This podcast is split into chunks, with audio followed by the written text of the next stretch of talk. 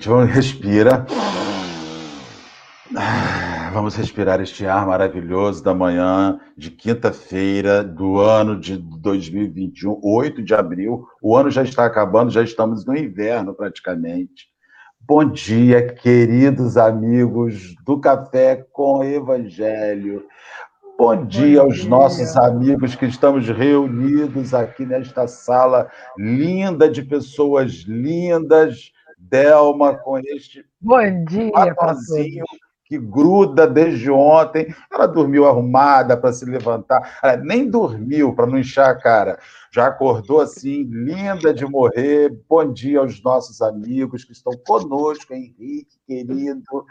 Bom dia, o Érico Nogueira. Bom dia, a Dalva, a Geni, a Jaque, Kátia, esse pessoal que chega cedo, Marcelão Pessoa, Dilma, Mira, seu Ari, Rosângela, seu Ari está de novo ali, mas eu vou pulá-lo, Fátima, Vânia, Consuelo, Sônia, Leonardo, Jandira, querida Jandira, igreja.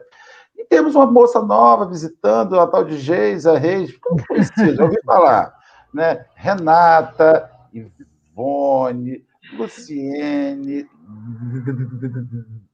Declaísa, que parece chamada de escola. Declaí, presente. Luciene, presente. Aquilo que Delma falou que não está conseguindo fazer. Priscila Amaral, Ale Cris Veloso, minha querida amiga, professora Janaína, Ale Cris de novo, não vou botar, porque a Ale é daquelas que uma vez não basta, tem que escrever duas e vai escrever o programa inteiro.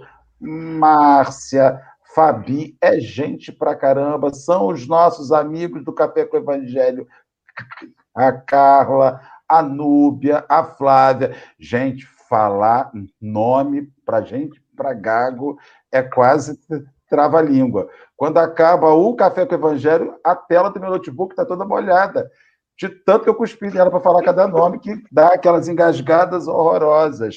Meus amigos, meus irmãos, é uma alegria começar o Café com o Evangelho, onde nós vamos refletir sobre os apontamentos que Emmanuel faz acerca do Evangelho de Jesus que é o que tem sido esse remédio, esse lenitivo para os nossos dias, que nos dá essa injeção de ânimo cedinho para termos um dia reflexivo. Confesso a vocês, 99,9% das vezes que escuto e participo do Café com o Evangelho, eu, pelo menos, levo metade do meu dia não pensando em problema, porque eu estou pensando no Café com o Evangelho ainda, fazendo aqui minhas reflexões. Henrique, querido, bom dia. Você já está pensando? Tudo bem com você?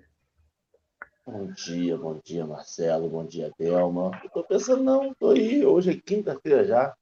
Hoje tem estudo no café de noite. Que é para a gente passar metade do dia pensando no que a gente estudou de manhã e a outra metade do dia pensando no que vai falar de noite. E hoje o dia está completo, graças a Deus, porque eu tenho tentado algum, alguns métodos né, de não pensamento. Eu tenho três crianças dentro da minha casa, diminui já o nível de pensamento grande. Aí eu entrei para o vício do Big Brother, mas depois de um tempo você já não pensa, não tem nosso tal, você já vai vendo. E aí talvez a gente tenha que fazer um café com o Evangelho de noite todo dia para poder evitar os pensamentos as notícias de entrarem. Mas estamos aqui na quinta-feira com a energia lá em cima, vibrando positivamente para poder continuar o dia aí sem notícia tão ruim. E se a notícia ruim vier, não afetar tanto. Tomara. Delma! Oi! Bom dia para todos os amigos presentes. A maioria aqui me conhece, eu conheço muitos da lista é, longa né, do nosso amigo Marcelo, graças a Deus é longa, porque significa que tá bastante, tem bastante pessoas aqui para assistir. E eu estou muito feliz. É uma quinta-feira, como o Henrique disse, tem que ser uma quinta-feira maravilhosa, porque tem muitas coisas para se fazer. Eu, quando estou muito ansiosa, eu convido filha, neto, tudo para vir para casa, porque criança distrai mesmo, né? Só ainda não me preocupei com a questão, não, não tinha redescoberto o Big Brother como um meio de tranquilizar nesse momento tão difícil. Alienação, um meio de se alienar. É. Não, é verdade. Outro dia eu me peguei cheia de coisa para fazer.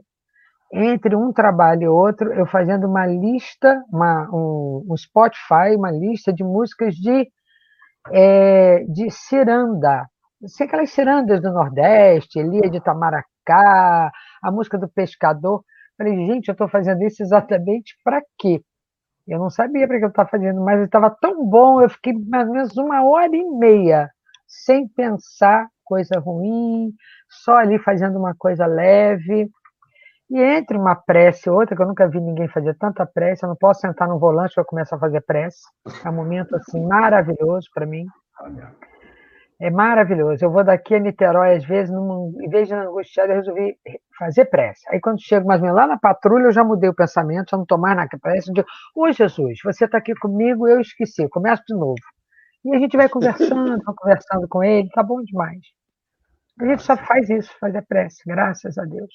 Graças a Deus. São dias muito complicados, mas não vamos passar. É, mas nós estamos aqui. Infelizmente, a gente agora pensa assim, hoje nós estamos aqui. Eu li um texto, posso vou fazer só uma colocação rápida, Pode, um texto de um amigo nosso, um psicanalista, é nosso que eu digo porque algumas pessoas que fazem, têm essa formação conhecem ele, o Aloysio, o doutor Aloysio Silva, lá de, do Espírito Santo. Ele disse uma coisa tão básica, né? Nós estamos com medo de morrer. Mas encarnados ou desencarnados, o importante é estar com Jesus, né? Aí eu falei para o meu, meu psicanalista: o meu problema não é estar aqui com Jesus ou estar lá com Jesus, o meu problema é estar na transição de estar com Jesus, porque eu sei que está faltando é, o tubo, o oxigênio, o remédio e tal, então é isso só que está me apavorando. Eu resolvendo isso nas minhas terapias, o resto está tudo bom, estou tranquila. Basicamente, né? Basicamente. Vamos Aí, lá. Meus amigos, nós vamos orar, vamos fazer a nossa oração inicial, agradecendo esse momento, pedindo a presença dos bondosos espíritos que já estão conosco, os instrutores espirituais do Café com o Evangelho, para estarmos aqui e mais essa manhã, Senhor, chega nos lares, chega nas famílias, chega nos vizinhos daqueles que estão nos assistindo. Há muitos, Senhor, que não ouvem essa palavra de alento, esse momento de leveza, de alegria, mas nós te pedimos agora, Senhor, que sejam os aparelhos de celular, os computadores que estão ligados, veículos, para que se chegue à vizinhança desesperada dos nossos irmãos, aos nossos irmãos que estão nos assistindo, nossos companheiros cansados, o bom ânimo, a força, a razão para refletir sobre o momento que estamos vivendo, apesar de ser um momento para muitos de nós irracional, há uma razão para tudo. Porque senão estaríamos sujeitos ao sadismo divino. E não há sadismo divino para que soframos a troco de nada. Senhor, ensina-nos a não perguntar o porquê de tudo isso, mas ajuda-nos a refletir o para quê, Senhor, de tudo isso que nós estamos passando. E que no final ao invés de vítimas, sejamos aprendizes dessa pandemia. Ao invés de aqueles que foram vitimados por um vírus, nós possamos tentar olhar para esse vírus como um professor, está nos ensinando da maneira mais difícil as lições sobre amor, sobre empatia, sobre auxílio, sobre fé, sobre crença, enfim, sobre o que realmente vale e importa na nossa vida. Guarda cada um daqueles que estão conosco, hoje e sempre. Que tenhamos uma manhã bacana de reflexão com Delma, com Henrique, com os demais companheiros que nos assistem. Graças a Deus. Graças a Deus. Delma, meu amor, toca você aí a, a bola.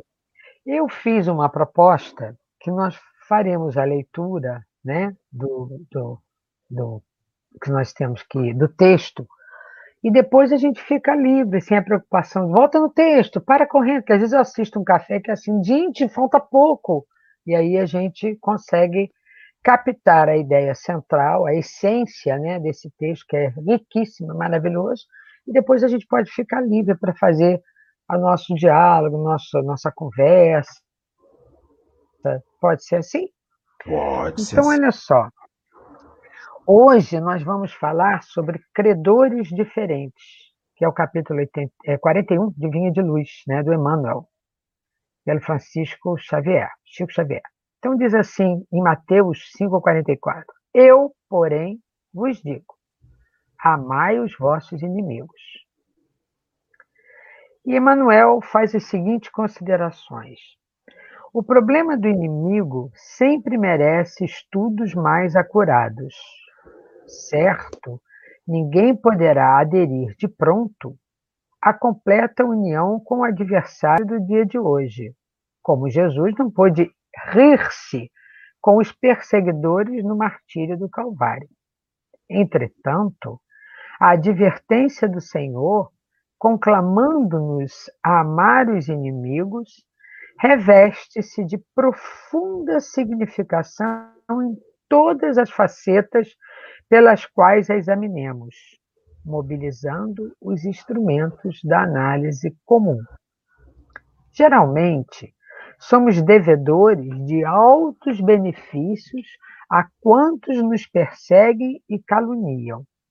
Constituem os instrumentos que nos trabalham a individualidade, compelindo-nos Há renovações de elevado alcance que raramente compreendemos nos instantes mais graves da experiência. São eles que nos indicam as fraquezas, as deficiências e as necessidades a serem atendidas na tarefa que estamos executando. Os amigos, em muitas ocasiões, são imprevidentes companheiros, porquanto contemporizam com o mal os adversários, porém situam com vigor.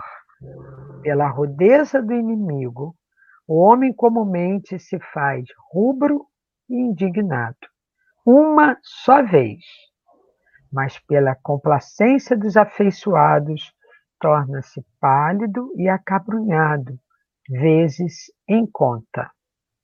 Não queremos dizer com isto que a criatura deva cultivar inimizades. No entanto, somos daqueles que reconhecem por beneméritos credores quanto nos proclamam as faltas. São médicos corajosos que nos facultam corretivo. É difícil para muita gente na Terra a aceitação de semelhante verdade, Todavia, chega sempre o instante em que entendemos o apelo do Cristo em sua magna extensão. Um texto curto, né? Um texto curto e simples. Amai os vossos inimigos, porque, na verdade, em resumo, eles ensinam-nos muitas e muitas coisas. Eles nos alertam de muitas coisas, né? Então, qualquer texto né, que venha do Cristo nos faz, se a gente refletir a fundo como essa proposta, ele nos torna íntimos de Jesus. Né? Fazemos de Jesus o nosso amigo, o nosso chegado e percebemos o seguinte: pela minha atual formação, pela minha experiência de vida, tudo que nos chega, nos chega através da escuta. Às vezes, as imagens que a gente vê são ressignificadas e adentram na nossa consciência, na nossa cabeça, no nosso pensamento, como uma escuta, como um alerta. Né? Tudo, tudo, tudo. O que, que nós fazemos com essas coisas? Até o que os inimigos nos falam, né? Ou nós nos transformamos em alguém eternamente sofrido porque escutamos o que não deveríamos, aí nos traumatizamos, nos tornamos neuróticos, complexados, nos sentimos humilhados, ou adultos que somos, né? desejosos de sermos cada vez mais cristãos, né? Desejosos de sermos cada vez mais íntimos de Jesus, pegamos o que escutamos, o que sabemos, o que aprendemos com a vida, o que vemos né, se transformando em algo que a gente pode aprender, transformamos isso para sermos melhores. Mas para isso é necessário a seletividade. Eu e Marcelo estavam conversando sobre isso agora há pouco, né? Sermos seletivos.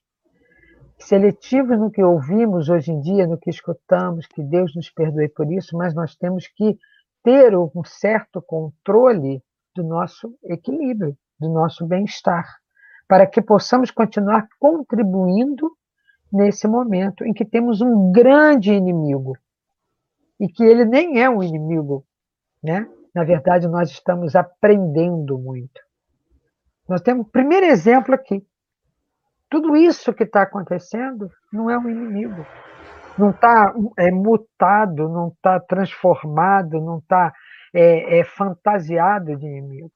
Ele é real porque nós, humanidade, precisávamos aprender alguma coisa. Então ele chega lá e aponta, né? Quando nós somos invadidos por nossos pensamentos é, é conscientes, e nós podemos dizer assim, é, eu, tô, eu sei que eu faço isso. Aí sim nós descobrimos quem nós somos ainda. Existe uma coisa que entristece todos nós, né? É que a palavra de Jesus, por meio do Evangelho, Venha por Mateus, por Lucas, por Chico Xavier, por Emmanuel, por quem vê André Luiz. Quando nós entendemos e que percebemos que não damos conta de ser daquela maneira que é colocada, que é apregoada, nós nos envergonhamos absurdamente. Me sentimos vergonha. Nossa, eu ainda não consigo amar o meu inimigo. Meu Deus, eu não consigo amar o meu inimigo. Porque nós temos agora inimigos, porque o texto diz, tem várias facetas esse inimigo, né? Várias facetas.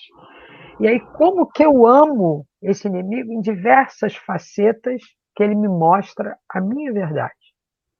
Que eu não sou tão caridosa, que eu não sei perdoar, que eu ainda não sei escutar e colocar no meu consciente as palavras de Jesus, é, que não somos capazes de ser o que ele espera de cada um de nós. É doloroso, né? Mas é isso que a gente vê quando lê um texto desse. Só que, né, é, quando nós começamos a neurotizar essa questão, eu não consigo, eu não sou, porque tem gente que, que fala assim, né? Porque nós somos muito vingativos, nós somos muito Antigamente eu dizia assim, mas quem, cara pálida? Eu tenho outros defeitos, eu não tenho esse que você está falando que você tem, porque quando fala do dele, a gente coloca todo mundo, né? Nós quem? Não, eu não, esse eu não tenho, eu tenho outro pior. Eu até tenho outro pior, mas esse aí eu não tenho. Mas quando, eu vou continuar dizendo nós agora, né, Marcelo, para vocês aí. Quando nós é, escutamos a palavra de Jesus sobre amar os vossos inimigos e percebemos que a gente ainda não conseguiu, é, a gente fica muito fragilizado, porque a gente quer ser cristão, a gente quer ter Jesus como íntimo, a gente quer escutar o que ele diz e quer absorver o que ele diz como adulto, né, no pensamento, na consciência e transformar tudo. E a gente fica muito fragilizado. E aí, quem é que se torna o nosso maior inimigo? Além da pandemia e de tantos outros que a gente sabe por aqui, nós temos mais um. Somos nós intimamente somos nós. Nós começamos a nos acusar de incompetência, de falta de capacidade de se transformar. Eu não sou caridosa como o Marcelo é, como o Henrique é. Eu não consigo todo dia fazer um café, ter essa beleza de acordar todo dia, seis horas, tomar banho, me arrumar e ligar essa tecnologia toda e fazer alguma coisa de bom. Eu não consigo. A gente começa a se culpar. E aí começa a ficar neurótico, e mais, e mais, e mais sofrido. Porque a gente não consegue ser como o outro é. E isso é. é nós, e aí nós temos que descobrir assim: por onde que eu desperto para aceitar as verdades de Jesus, a palavra de Jesus, ouvir, né?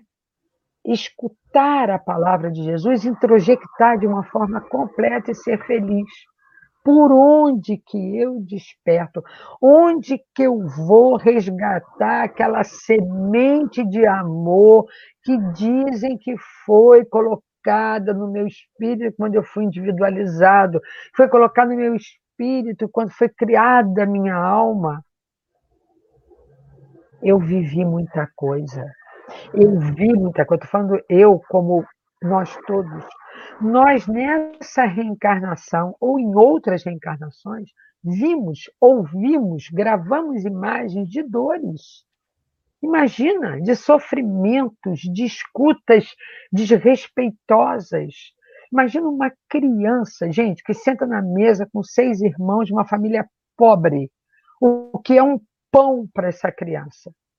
O que é ouvir todo dia que os pais passam fome porque tem que alimentar os filhos? O que é sentar na mesa se num domingo e ter um pedaço de frango e ela correr ali com o garfo, que o primeiro que pega é o primeiro que leva o maior pedaço? E depois você dizer para essa criança: Jesus espera de você a caridade. Ele cresceu disputando a comida. Ele precisa se nutrir de alimento para depois se nutrir de palavras. Esse trauma veio. Esse susto veio, essa emoção veio, essa dor veio com ele. Ele tem que primeiro limpar o coração.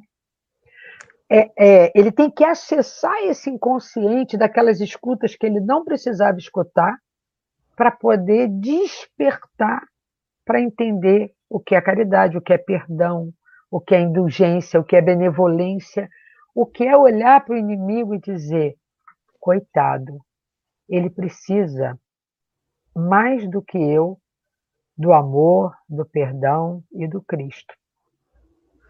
Mas como olhar uma mulher hoje, por exemplo, que não consegue se impor, não consegue falar de cabeça erguida, às vezes não consegue nem falar baixo, porque ela veio de uma família, de uma, era uma menina, era uma criança, onde para falar tinha que gritar, senão ela não era ouvida, onde ela foi humilhada, onde ela vivenciou traumas, onde ela viu questões da sexualidade humana perversa, doente, desequilibrada. Ela foi criada ali. Aí mais tarde você diz dela assim: se imponha, tenha autoestima, tenha alto amor. É assim que se espera de uma pessoa. É, é, tenha amor pelos seus filhos, tenha respeito pelo seu corpo. É outra coisa que está lá que ela não sabe. Então, a conclusão que eu cheguei, meus queridos rapazes, é o seguinte: só consegue ouvir as palavras de, do Cristo, né? ter essa compreensão sobre o que ele quer de nós, quando a gente tem um coração livre. Você se libertou daquilo que aconteceu com você. Você acessa corajosamente seu inconsciente e diz assim: meu inimigo sou eu. Eu tenho que corrigir aquilo tudo, eu tenho que acessar aquilo tudo, trazer para a consciência, dizer assim: hoje eu posso comer bem, então eu posso repartir. Hoje eu posso me impor falando baixo, porque ninguém mais me, me grita, grita comigo, nem eu dou o direito de gritar. Hoje eu posso ser uma pessoa que entendo amai-vos os vossos inimigos. Por que, que eu posso entender? Porque eu não preciso vê-los como inimigos. Eu posso simplesmente olhar para eles e imaginar coisas incríveis, como, por exemplo, um. Primeiro, ele é um contribuinte da minha transformação. Ele aponta o dedo para algo que eu ainda não acessei, que eu ainda não descobri. Eu não posso me ofender com isso, eu tenho que ter gratidão por isso, né? Eu tenho que ter gratidão, eu tenho que vibrar positivamente por alguém que ajuda a me conhecer. Porque às vezes as minhas neuroses, os meus medos são tão grandes que eu não consigo nem acessar lá atrás para me conhecer, pelo medo que eu tenho do que eu vou encontrar, das imperfeições que eu vou encontrar do mal que me fizeram e que eu absorvi como fosse uma verdade maravilhosa. Né? Segundo, eu tenho que deixá-lo de ver como inimigo e passar a entender que ele é um credor. Como diz o texto, um credor diferente. Mas é um credor do passado, das reencarnações passadas ou não. Mas ele é um credor que nós devemos entender e refletir a contribuição dele na nossa individualização. E perdoar o que ele fala. Terceiro e mais importante, perdoar o que ele fala, Marcelo, porque simplesmente nessa questão aí, né, da agressão, da ofensa, da violência desse inimigo, não é pessoal. A gente acha que é pessoal, mas não é pessoal. Nós espíritas, bons espíritas que tentamos ser, não bons espíritos, mas bons espíritas, né? Aprendi isso com a minha querida amiga Daisy. Nós não podemos, nós até nem somos bons espíritos, mas bons espíritas a gente pode tentar ser. Como bons espíritas, né? Nós temos que entender que ele é um espírito imperfeito, menos estudioso, com menos acesso, com menos conhecimento e com inferior capacidade de acessar o passado, o inconsciente, suas dores, seus medos. Então, antes de, às vezes de ser é, pensando que ele vai ser sempre agredido, como ele foi, ele nos agride primeiro. Ele nos ofende primeiro. É aquilo que o texto fala, rude, né? rubro, que é uma, né? Uma coisa vermelha, uma coisa pesada, uma coisa que é rude, uma coisa que é difícil. E aí são três posições que a gente tem para olhar esse inimigo. É claro que a gente não. Nem Cristo conseguiu, como fala o texto, ir para o Calvário rindo junto com os inimigos. Você não precisa compartilhar a sua mesa. Você não precisa deixar ele morar na sua casa. Porque você faria mais mal à sua vida agora. Porque quantos inimigos você já não teve que conviver na sua infância? Né? Sem saber que eram seus inimigos inimigos do passado, que você quis bem, você aprendeu a amar, mas que de algumas vezes, algumas vezes aquilo se misturava e trazia uma dor enorme para você. E você conviveu. Agora, eu vejo assim, o, somente o meu coração livre daquilo vai se abrir, né? E vai ser neutralizado de tal forma que vai, vai estar propenso, vai estar capaz de entender o que Cristo me propõe, o que Jesus fala e a gente pode escutar. Amai os vossos inimigos, porque eles são seus credores, de alguma forma. Não faça de você próprio o seu mais próximo inimigo com as suas dores. Liberte-se disso. A gente só consegue ser cristão se a gente se libertar do que a gente é, do que nos fez sofrer. Eu não consigo ver de outra, de outra forma. Você me permite fazer uma consideração é Isso, adorei. Adoro quando você pede para fazer a consideração. Deixa eu pensar aqui junto numa palavra que a gente precisa usar sobre o credor, que é reencarnação. Porque a gente fica se perguntando que mal eu fiz ao Henrique para ele não gostar de mim, visto que nós convivemos há tão pouco tempo. Ocorre muito isso na nossa cabeça. A gente fica se perguntando assim: por que essa pessoa não gosta de mim?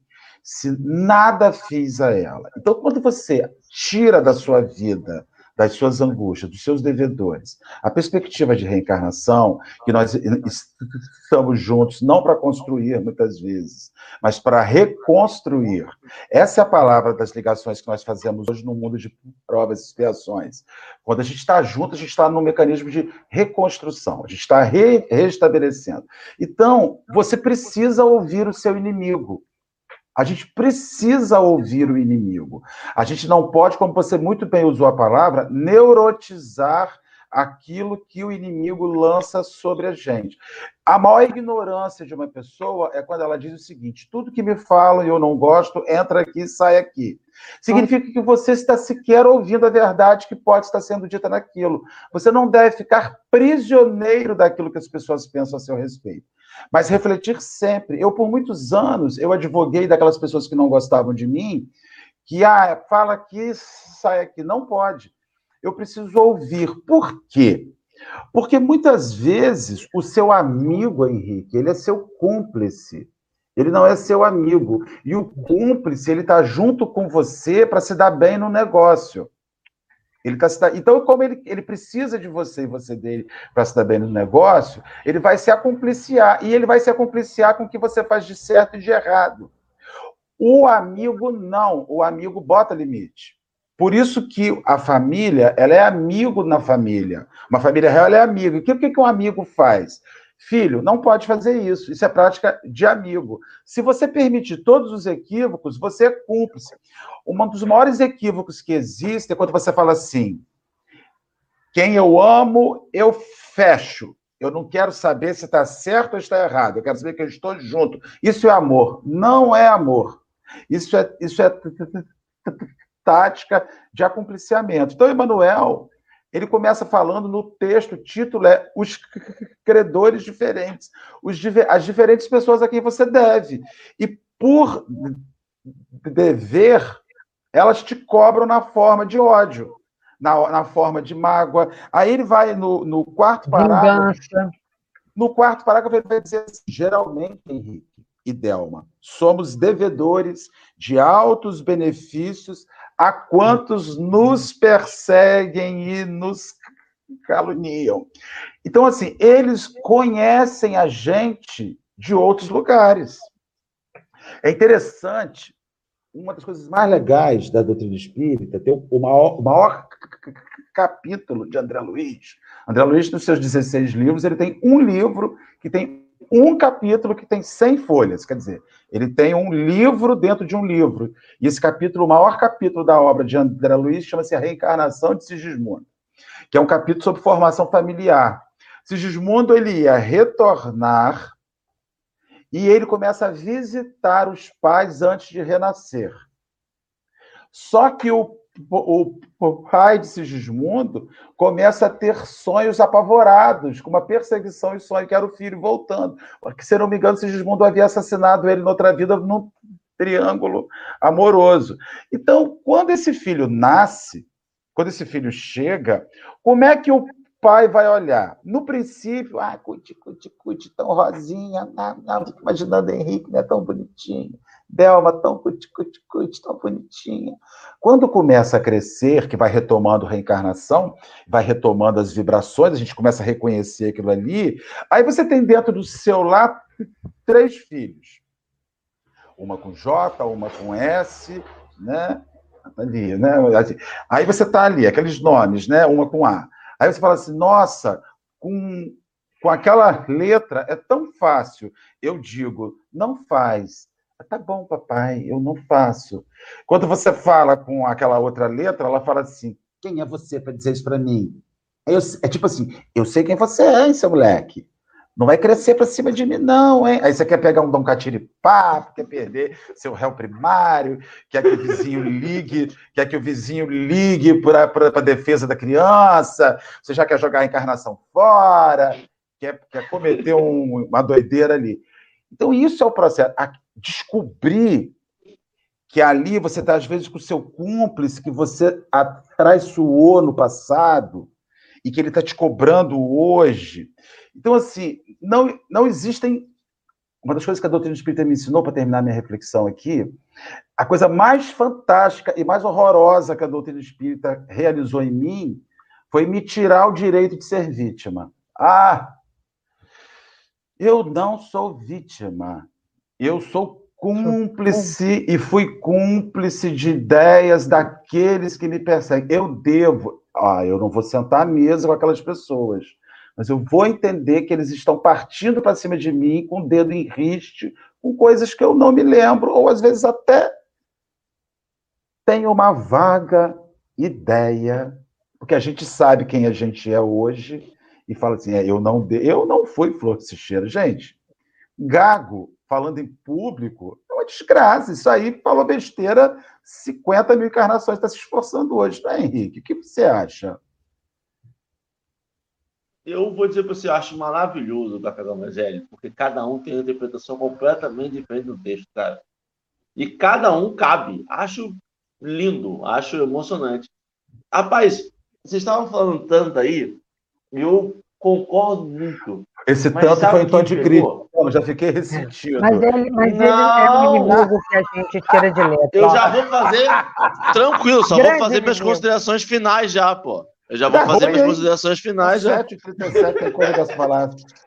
Mas não dá mais uma rodada, não. Se eu falo mais 5 minutos, der uma falar mais 15, Marcelo fala mais 15. Vambora, para. É, Ó, vambora. Você tem o tempo. A gente vai até as 9 hoje.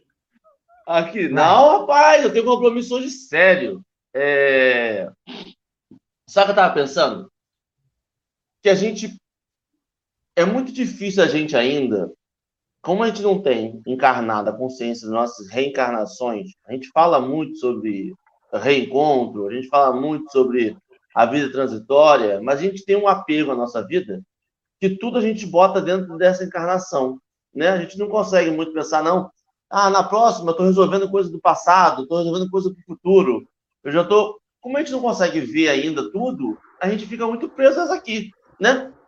E aí é interessante você fazer uma analogiazinha de que do quantas coisas você já passou que te feriram, que te fizeram sofrer, de pessoas que te magoaram, pessoas que te machucaram mesmo, física ou emocionalmente, que você jurou raiva eterna, ódio mortal de amizades, amores, de vizinhos, né? E hoje você não tem, nem lembra o nome da pessoa. Né? Talvez você não reze, não ore por ela, não, não, não, não emane amor, mas aquela raiva, aquele sentimento que você tinha quando aconteceu, você já não tem mais. É.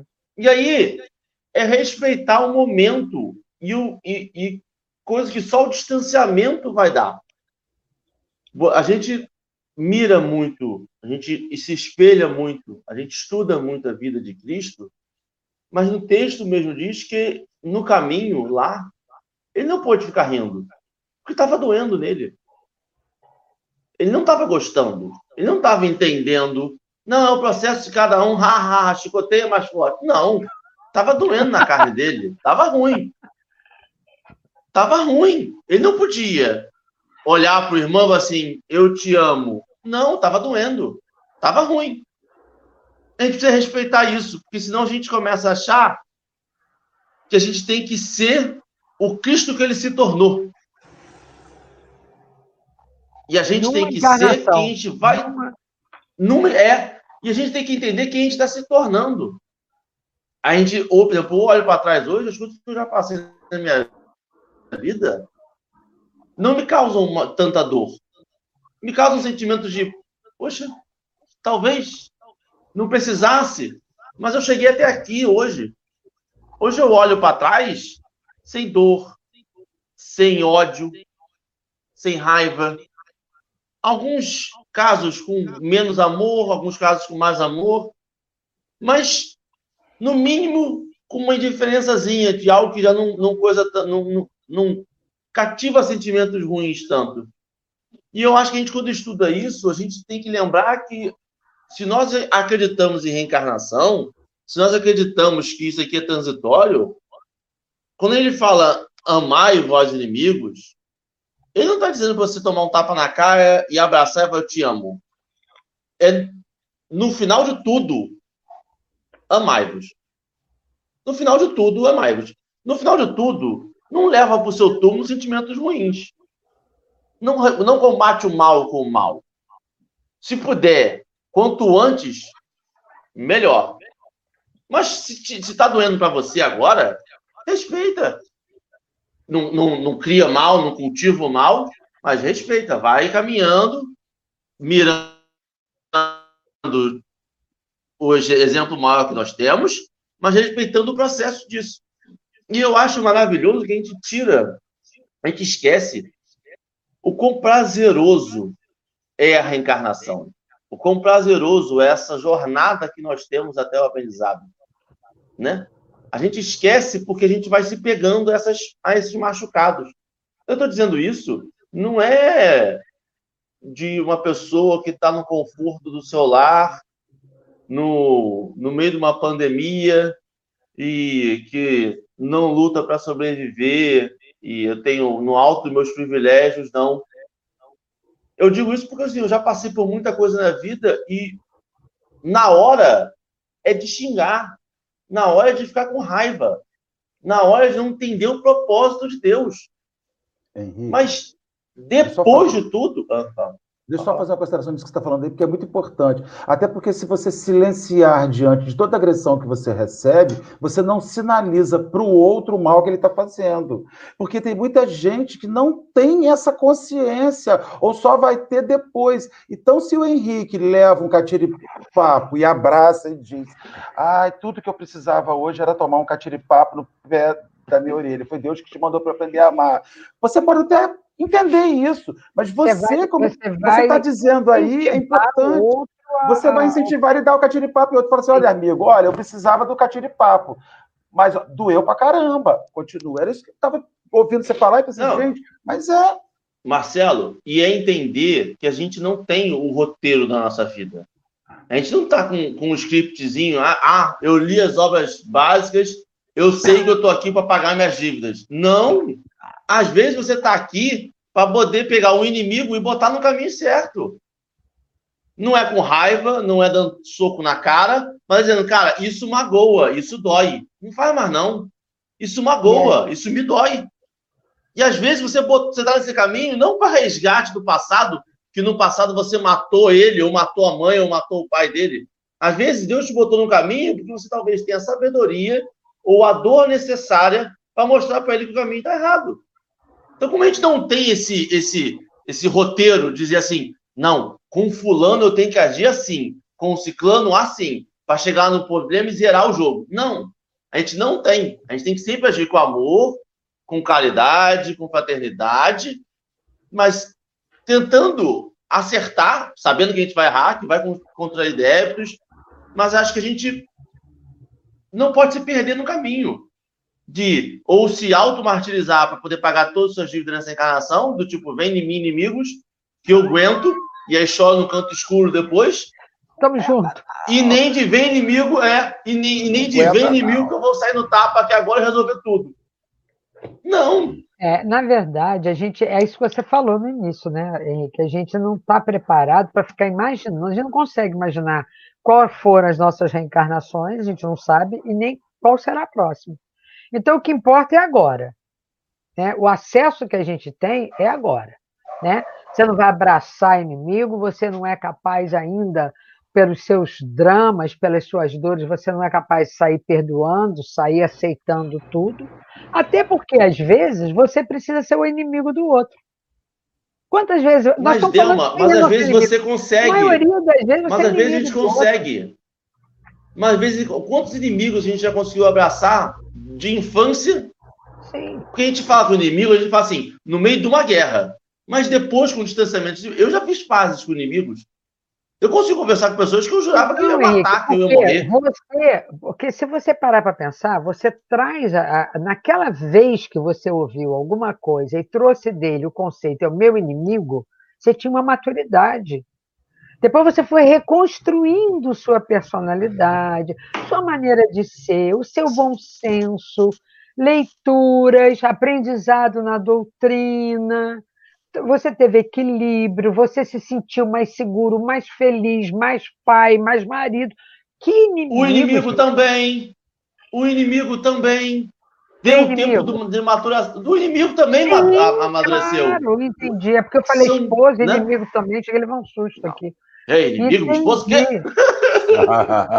Você tá não, mas, você não, mas muita gente vê assim, né, Marcelo? É. Muitas vezes, às vezes, está ali dentro da casa numa relação abusiva, está convivendo, dormindo com o inimigo, como diria o título do filme, e não está sabendo. Uma relação abusiva. Porque ainda não teve a maturidade, a leitura. Pega uma pessoa que não tem conhecimento doutrinário, que não é espírita, às vezes não tem nem religião, tem, mas não, não, não lê nada, não faz prece, e diz assim: não fale que você não gosta da sua mãe ou sua mãe não gosta de você. É, pensa que vocês precisam de um tempo, que vocês estão aqui para se entender, vocês têm que amar, vocês têm a mãe, ela já tem, já teve a bondade, a grandeza de te aceitar. Caramba, você está arrumando um inimigo para você. Você está arrumando um inimigo. Uma pessoa que não tem a liberdade, tem esse coração livre de pegar a palavra de Jesus e trazer essa beleza para dentro do seu coração, você arruma um inimigo quando você fala nisso. Você arruma um inimigo quando você fala em perdão, você arruma um inimigo quando você fala em, em, em indulgência, entendeu? Quando é, você tem fala muito justiceiro. Muito. Tá Tem muito justiceiro, muita pessoa que e se nós, me quiser, eu faço igual. É, eu só quero dizer o seguinte, e aqui ainda somos materialistas. Então é muito difícil a gente olhar a alma do outro. Olhar para o outro com gratidão, com compreensão, dizendo assim: eu posso ser isso aí um dia. O, o ontem, ontem, minha filha, só, só, um só minha filha ontem falou assim para mim. Eu falei alguma coisa para minha neta de carinho, de brincadeira, então ela falou assim para mim: tô doida para ser avó.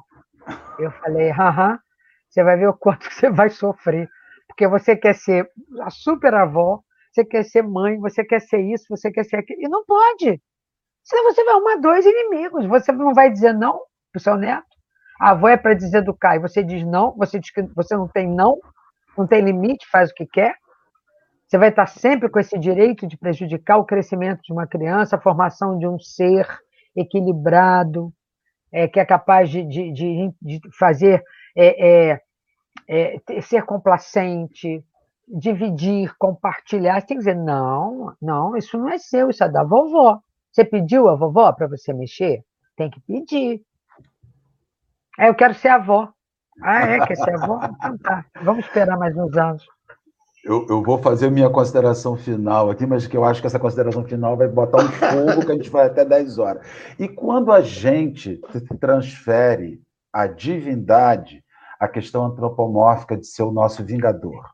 Então diz assim: Henrique me fez um mal. Aí eu vou e digo assim: não tem problema, não. Deus está vendo. A mão de. Não, Deus está vendo, não, Deus está vendo é o mínimo. Não, a é mão de Deus é pesada. A mão de Deus vai pesar sobre Henrique.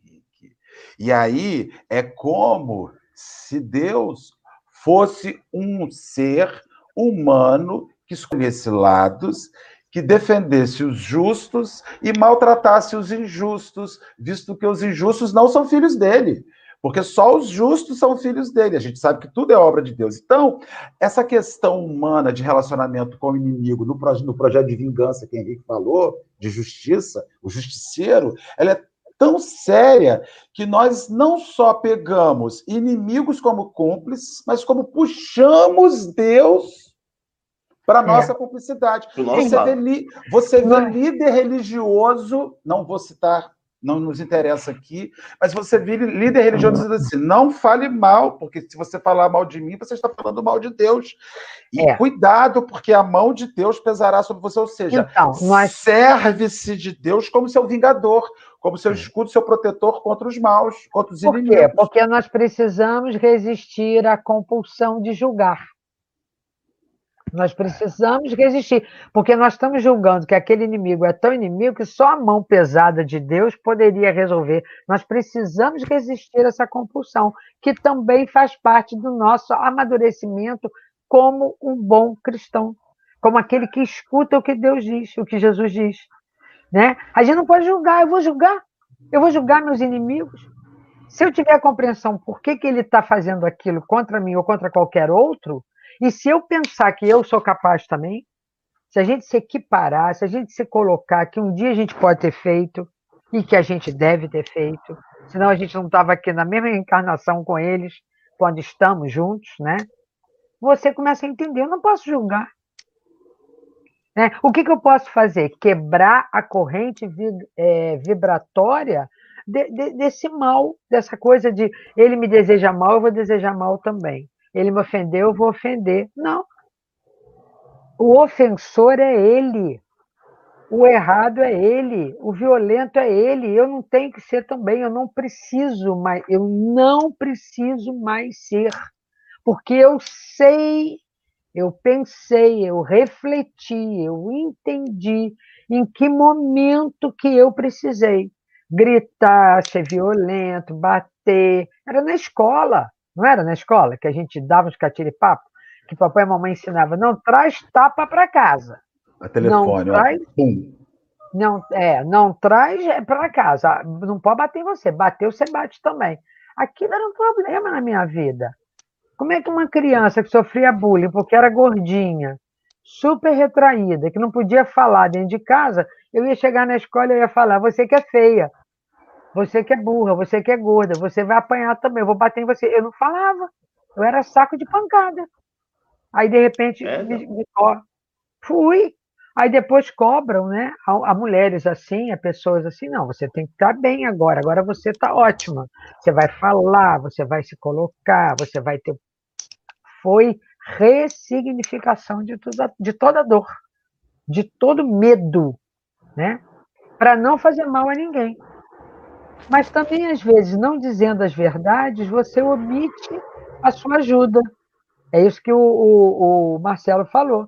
Quantas vezes a gente omite né, alguma verdade? Pode ser uma verdade com doçura, com brandura, mas você precisa dizer para alguém, às vezes, o que ela tem que ouvir. O que nos incomoda, gente, não é o que nos dizem, é que a gente diz assim, meu inimigo, ah, falou para mim uma coisa que me doeu, que me magoou. Cheguei na casa espírita, a fulana chegou para mim e disse assim: você está colocando essa água errada nesse copinho. Ah, eu ela nunca gostou de mim. Gente, não é isso. Não é isso. Nós também, muitas vezes, tropeçamos no nosso dia a dia e falamos com o outro de um jeito e passamos uma informação para o outro e, e, e é, colocamos, às vezes, um sentimento em alguma coisa que nós nos dirigimos a um terceiro, né, Henrique? Que dá a impressão que a gente também é inimigo, que a gente também é grosso, é rude, é, é, é sem, sem amor, sem carinho. O importante é isso, é saber que nós podemos agir com pessoas melhores desde já, sabe? Sem devolver ofensa, sem pensar em vingança, sem é, é, eu acho que até essa palavra inimigo me incomoda. Me incomoda Pesa. muito.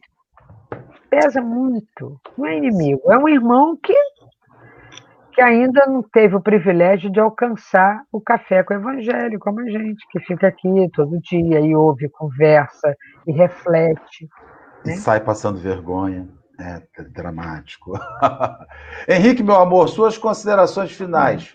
Vai fechando eu o caixão com a gente eu travei nesse negócio do Marcelo, do, do, julgamento aí, de Deus. Eu só fiquei pensando, cara, no termo chamado plot twist, que é a virada de roteiro. A pessoa pede tanto julgamento de Deus pro inimigo dela. Imagina chegar lá e ver a obra total e falar assim: e adivinha? Você é o inimigo real! Porque às vezes. Ah, Deus, não seja mal. Aí já muda todo o roteiro. Não, a mão seja leve, a mão é leve. Eu falei que era leve. Você entendeu o quê? Né? Pesada. Não, eu falei isso não. Que isso? Quando que eu falei isso? Tá aqui. Ah, não. Isso aí era outro contexto. Outro contexto, outro contexto. Só pensei Cara, nisso. Eu porque, não estava bem, é, eu não estava bem hoje naquele dia. Não! Isso era o obsessor falando, nem era eu, não. Aí você vai ver, aí nem era eu. É, sabe por quê? Porque a gente se bota muito, cara, e a gente tem que. Eu, eu tento mudar muito isso. A gente se bota muito no lugar do agredido, do, do ofendido, do, do, do bonzinho com o inimigo. E às vezes a gente pode ser, e a gente às vezes é o inimigo de muita gente.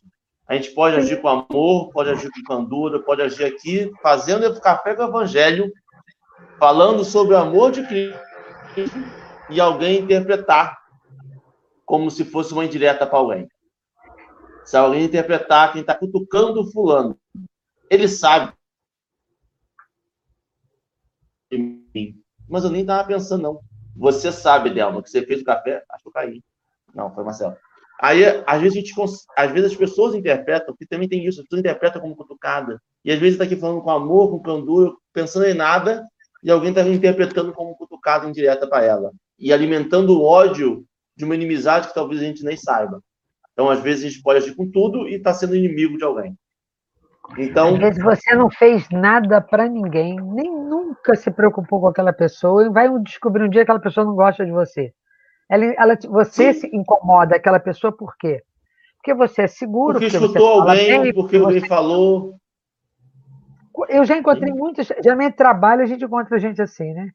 Ah, não gosto da Delma. Mas o que, que eu fiz para ela? Eu nem sei que, que, que área. Não, você que tá existe. Seu, seu problema é porque você existe. existe o dia que você deixar de existir. A gente está materializado em alguma coisa que incomoda. Aí o dia que você deixar de existir, vai dizer assim. Que linda, que Aquela pena. danada deve estar tá queimando nos quintos dos infernos. Ah, tá, tá. E deve, ah, é que ela deve estar ardendo, deve estar dando muito trabalho para o diabo lá embaixo. Tem gente que é assim. Então, eu acho uma coisa que Delma disse, para a gente encerrar, que já estamos na nossa hora, é o seguinte: não carregue além. Não dá para não dá para carregar o peso. Reflita e vai para frente. Henrique, você já fez suas considerações finais, querido? Já, queria agradecer. Ah, é porque Marcelo, você não falou, agradecer Delma, muito obrigado. Desculpa, desculpa, perdão. Muito obrigado, Del, muito obrigado, Marcelo. Tive a honra de ter aqui no Café com Evangelho dois professores meus. Ah, que delícia, muito bom. Olha só, muito obrigado. Professores, ele é tão um ótimo fofo, café. Né? Delba, ele é ótimo, né? Vamos entrando no final, vai puxando finalmente aí que é com você agora, suas considerações, se você trouxe algum texto, você faz a prece. Eu, eu agradeço muito essa oportunidade. Ai, é, sempre, é sempre muito alegre, é sempre muito, muito aprendizado, muito conhecimento quando a gente está aqui. Nem todo dia eu consigo, quando eu consigo, esteja aqui junto com vocês, né, aparecendo, ou esteja nos bastidores, lendo e acompanhando. O Café é o Café. Né? É uma obra maravilhosa, é um trabalho lindíssimo que vocês estão fazendo. E assim, eu só tenho que parabenizar, que muita gratidão por isso. E eu espero que eu continue cada vez mais diminuindo o número de inimizades, né? conseguindo chamar e dizer: olha, eu posso nem te amar como eu amo o filho, a neta, os amigos queridos que eu vou na casa, que frequentam a minha casa, mas vamos conversar, vamos, vamos nos entender. De alguma forma você vai melhorando a vida. E cada vez que eu consigo, isso sou eu mesmo, gente, estou falando no geral, não, sou eu, Theo. Cada vez que eu consigo descobrir em alguém que eu não conhecia o lado bom, o lado alegre, um lado que, que me, me atrai, que eu digo assim, gente, aquela pessoa não é tão chata quando eu imaginei, ela não é tão inimiga, entre aspas, como eu imaginei, tão rabugenta, tão... me dá uma alegria, eu peço tanto perdão a Jesus, tanto perdão, ô Senhor, tira de mim, não é nem no amar o inimigo, amar o inimigo eu até eu consigo, o suposto inimigo, o problema é julgar, né? Pelaquilo que ele não me atendeu, não deu um risinho para mim no sábado de manhã, eu já fiquei toda sentida e ressentida. Mas esse é problema meu, não é problema dele, né? Então vamos sorrir, vamos dar bom dia, vamos ter gratidão, vamos viver a vida como ela se apresenta, porque se a gente for pensar, ela já é tão complicada, já está tão complicada, que sorrir, que mandar uma mensagem no WhatsApp, que ouvir uma pessoa que você não tem muita afinidade, mas que precisa nesse momento e te procurou, vamos fazer isso do melhor possível. Eu posso fazer a prece que horas? É Agora. Falar, tá, Marcelo? Agora. Então tá.